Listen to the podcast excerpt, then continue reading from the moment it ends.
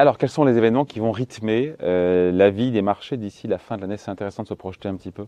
On en parle avec vous, Wilfried Galland. Bonjour Wilfried. Bonjour. Bon, euh, déjà c'est intéressant, on s'est parlé un petit peu avant l'émission, je vous ai posé la question, il m'avait dit il y a les trois récessions. Il faut regarder les trois récessions. C'est qu'on l'a un petit peu rapidement évoqué, je ne sais plus si c'était hier ou avant-hier, mais c'est vrai que est-ce qu'on va pas un peu vite? On n'en est pas là pour le moment aujourd'hui. Il n'y a pas de, récessions nulle part. Je veux dire, euh, en fait, sauf aux États-Unis, on a eu deux, baisses de l'activité sur deux trimestres, mais en même temps, c'était pas dans l'intérieur, c'était les exportations qui, euh, et les stocks qui ont pollué. en instantané, c'est vrai. En instantané, c'est vrai. C'est, enfin, c'est vrai. C'est pas vrai en Chine. On parle de trois récessions parce qu'on parle de la récession américaine, la récession européenne et, la récession chinoise. Euh, américaine via les taux, européenne via l'énergie et chinoise via le Covid. La récession chinoise, en fait, elle est déjà là. Elle n'est pas là dans les chiffres officiels, parce que les chiffres officiels sont calculés euh, d'une année à l'autre. Mais quand on compare la, production en Chine du deuxième trimestre avec la production en Chine du premier trimestre, elle est en baisse de 2,7%. Alors, c'est un seul trimestre. Mais quand on a une production en baisse, on est déjà de facto en récession. Et le problème de la Chine, on le sait, euh, c'est effectivement le stratégie zéro Covid. C'est cette stratégie zéro Covid et le fait que c'est un tiers du qui me disait hier, je sais plus, euh, Nicolas Bouzeau, qu'un tiers euh, du PIB chinois aujourd'hui est à l'arrêt. Aujourd'hui, c'est 35%, effectivement, effectivement. Enfin, en, disons qu'il y a 35%, l'équivalent de 35% du PIB qui est sous contrainte, pas nécessairement à l'arrêt, mais sous contrainte. Ce qui veut dire qu'effectivement, avant le 20e congrès du Parti communiste qui aura lieu le 16 septembre, le 16 octobre, il se passera probablement rien parce que revenir sur le zéro Covid, ce serait pour Xi Jinping et donc pour l'administration, ce serait, voilà, ça, serait de perdre la face, totalement impossible. La question qui va se poser, c'est est-ce que après euh, le 16 octobre, donc euh, on parlait des événements à suivre, c'est effectivement une date importante d'ici la fin de l'année, est-ce qu'après le 16 octobre, on va avoir progressivement une évolution.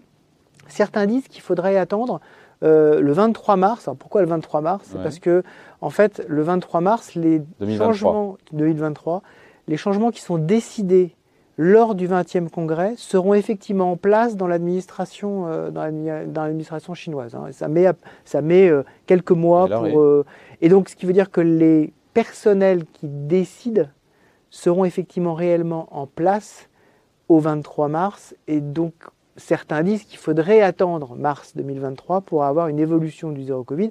J'espère que ce ne sera pas le cas. Mon scénario, c'est que probablement à partir de mi-octobre, on est effectivement une évolution, on parle sémantiquement de flexible zéro, ça veut dire qu'on abandonne un peu le zéro Covid, ce serait quand même une très bonne nouvelle parce que ça pèse sur les chaînes de valeur. Ça, c'est, le premier axe d'analyse géographique sur euh, la première des récessions qui est dans la tête des marchés, puisqu'on mmh. parle marché, pour évaluer la capacité à rebondir de ces fameux marchés d'ici la fin de l'année.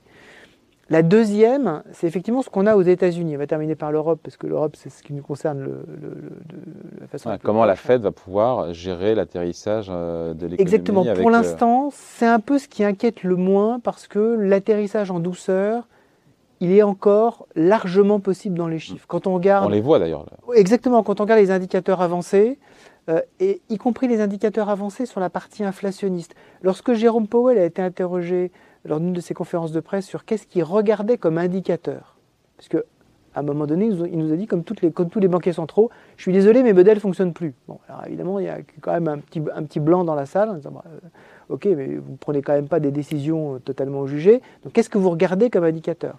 À part évidemment les indicateurs d'inflation euh, qu'on connaît, PCE, PCI aux États-Unis.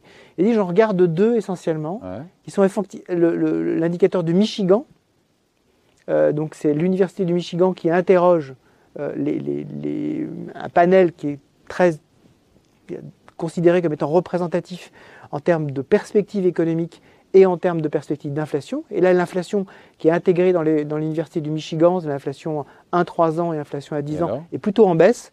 Donc on, est, on, est, on est véritablement... Alors sur, l'inflation à moyen terme, on est plutôt en train de baisser vers les 2,8-2,7%, euh, alors qu'on était largement au-delà de 3% en anticipation. Donc c'est plutôt bon signe. Et la deuxième chose qu'il regarde, c'est effectivement les, euh, indicateurs euh, dits corps PCE. Il y, a les indicateurs PCI, les indicateurs PCE et les indicateurs du Michigan. Et tout ceci, quand on regarde effectivement à l'intérieur, on voit que c'est en train de baisser. L'ISM aussi, il n'a pas mentionné l'ISM, mais l'ISM manufacturier est en train aussi, en termes de, prix payé, est en train d'être toujours inférieur aux attentes. Ça fait trois mois qu'il est inférieur aux attentes. Donc aux États-Unis, c'est plutôt de bonne augure. On ralentit, mais on ralentit de façon plutôt ordonnée mm. et on sait qu'on a moins de problèmes énergétiques en Europe. Et la troisième récession, c'est la récession européenne et ça, c'est le point noir. c'est l'énergie. quoi. Ça, c'est le point noir. Euh, une étude a été faite euh, il, y a, quelques jours par Goldman Sachs. Goldman Sachs a eu l'habitude de se tromper assez régulièrement dans ses prévisions, mais dans les modèles économiques, c'est assez robuste quand même. Et donc, euh, cette étude disait, voulait savoir combien il fallait dépenser en plus pour les Européens en fonction du scénario des prix énergétiques. Donc ils ont, développé cinq scénarios, hein, classiquement, mm. du plus extrême euh, euh, au, plus soft. Et le scénario moyen, c'était à peu près 550 euh, euros du, du mégawattheure pour, pour l'électricité et 250 euros du mégawattheure, l'équivalent du mégawattheure pour le gaz. C'est à peu près les prix qu'on a spot aujourd'hui, mm. à peu près.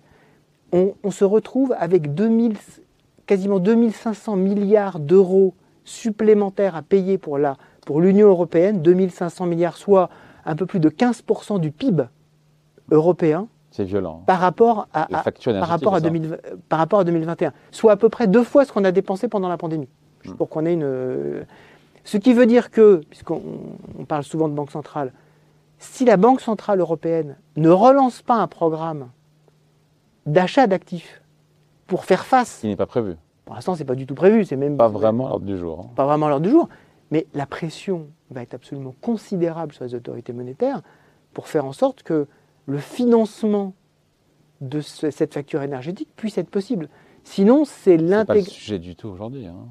Aujourd'hui, ce n'est pas la perspective de la Banque centrale parce qu'elle est concentrée sur l'inflation.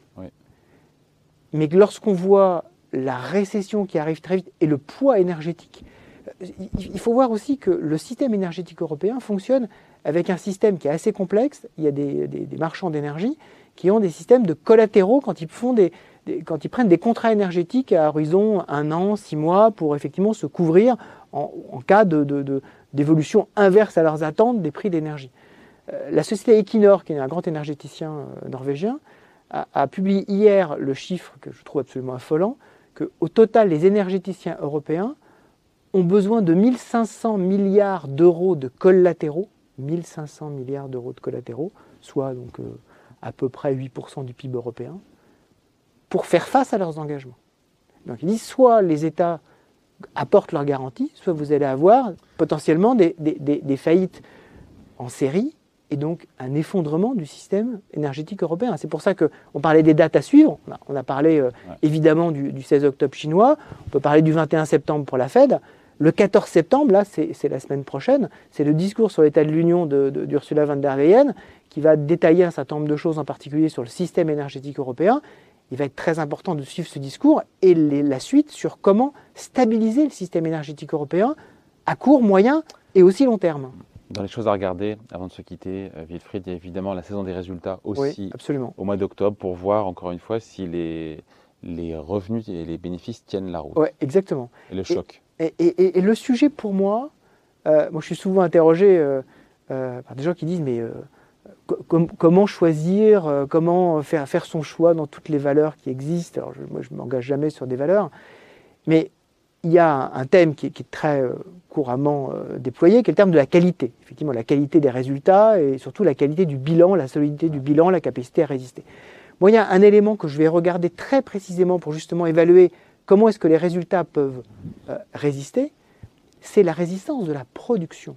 Ce, dont on parle aujourd'hui dans, ce, dans maelstrom économique qu'on vit aujourd'hui, c'est la fragilité des chaînes de production. On a parlé au moment de Lehman Brothers de la fragilité du système financier et de la liquidité du système qui était plus euh, garantie, qui était plus instantanée et qu'il fallait rebâtir autour d'un certain nombre de normes, de réglementations, de, nœuds euh, régionaux, on a la même chose qui est en train de se faire pour les circuits de production, à la fois, l'approvisionnement énergétique, l'approvisionnement euh, en termes de composants, l'approvisionnement en termes d'assemblage en provenance de Chine.